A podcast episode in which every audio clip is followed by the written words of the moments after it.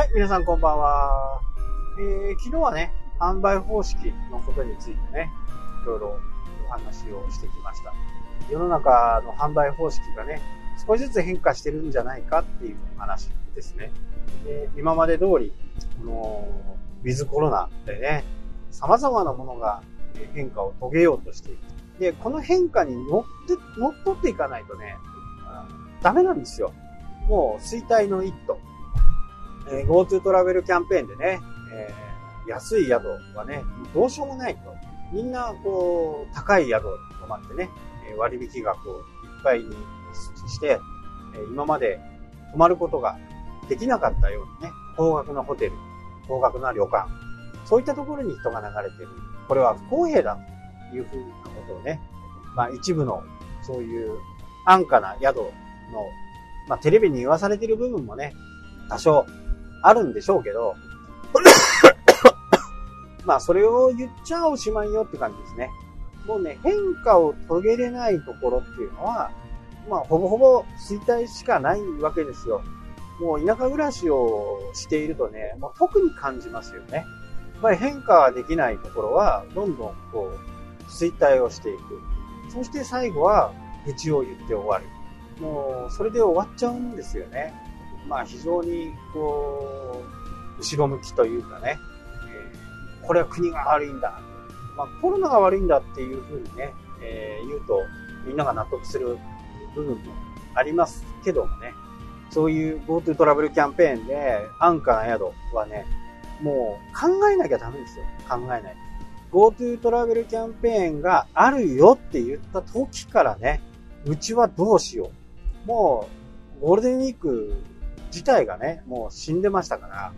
まあそういう時にこそね、じゃあ9月に行われ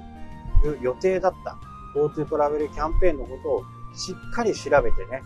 ああ、うちだったらこういうとこが不利だなと。じゃあこうしようというようなことをね、しっかり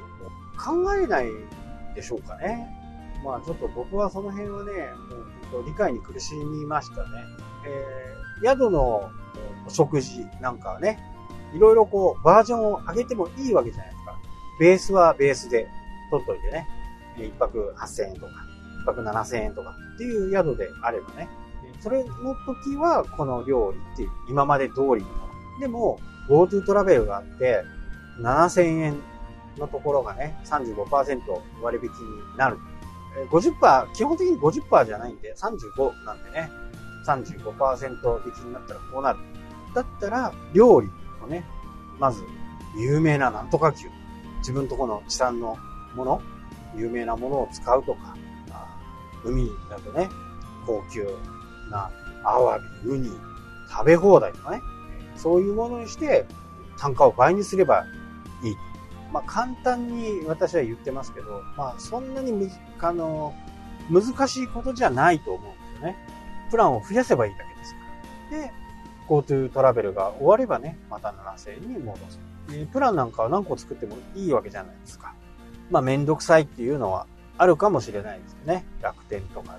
じゃらんとかね。ああいったところに違うプランつけるには、今まで7000円だったものをね、はい、高速降りました。えー、で、プランを作ればいいだけですから、あとは、地域のね、よくプランでいろいろあるじゃないですか。クルーズ船に乗ると3000円上がるとか、5000円上がるとかね。そうすると、地域とも、こう、連携できるわけですよね。釣り船一層貸し切りいくらとか、気球に乗るといくらとかね、そういったものをもう含めて2名以上からできますよというふうにするだけですからね。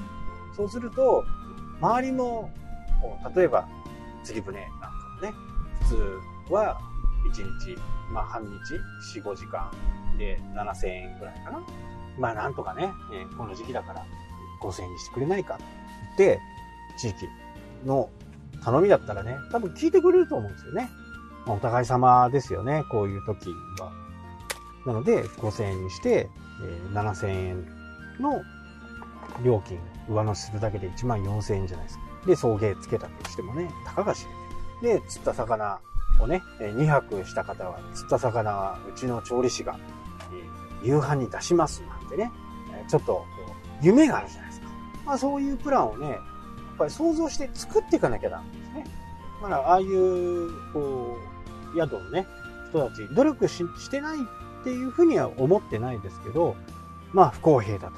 10万円の宿であればね、3万5千円引いてくれるわけです。1万円のところだったら3500円。これは不公平かって言ったら、これはね、不公平じゃないですよね。35%っていう決まってるんですから、ここはね、僕からすると全然不公平じゃない。10万円の宿っていうのはそれなりのものをしっかり揃えてるわけですよね。揃えてなかったら、そんなものは10万円で誰も止まらないです。だからね、考え方なんですよね。独自のなんとか商店の商品券、お土産屋さんとかのね、商品券がついてますとかね。考え方によってはね、もうなんか無限にあるかな。まあ僕の住んでる田舎とかだとね、海産物とか、袋詰めし放題とかね、アワビの袋詰めとか、ウニの袋詰めとか。多分、あの、良好な関係を築いていればね、絶対協力してくれるはずなんですよ。向こうも潤うしね、こっちも潤う。だから、こう、新しい、僕なんかの場合は、そうやって法規制が変わったり、新しいものができたりすると、まあ、とことん調べますけどね。で、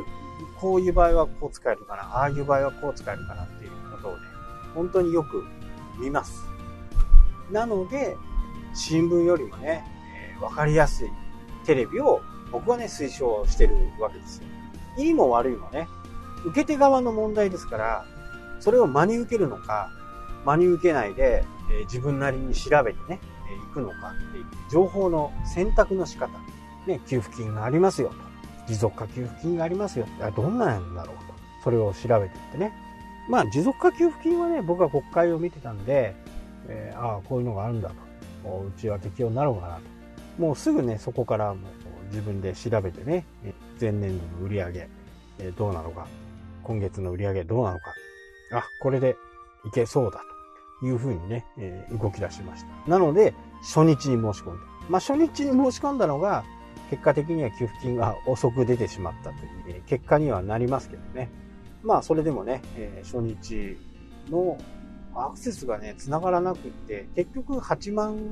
8万番台だったんですけどね。まあ、それでも月末ぐらいまでにね、しっかりされましたからね。GoTo トラベルなんかも同じ時期、ね、補正予算じゃない、ね、第一次コロナ対策でね、GoTo トラベルキャンペーンやるんだ決まってましたし、そこからやってもね、十分時間があるはずなのに、どうして対策が練れなかったのかなっていうふうにつくづく思いますね。なので、その、今後ね、えー、菅内閣ができて、改革のスピードがもうさらにアップするんでね、必死にこう追いついていかなきゃならない。まあなかなか日中ね、え国会を見る機会はないと思うんですけど、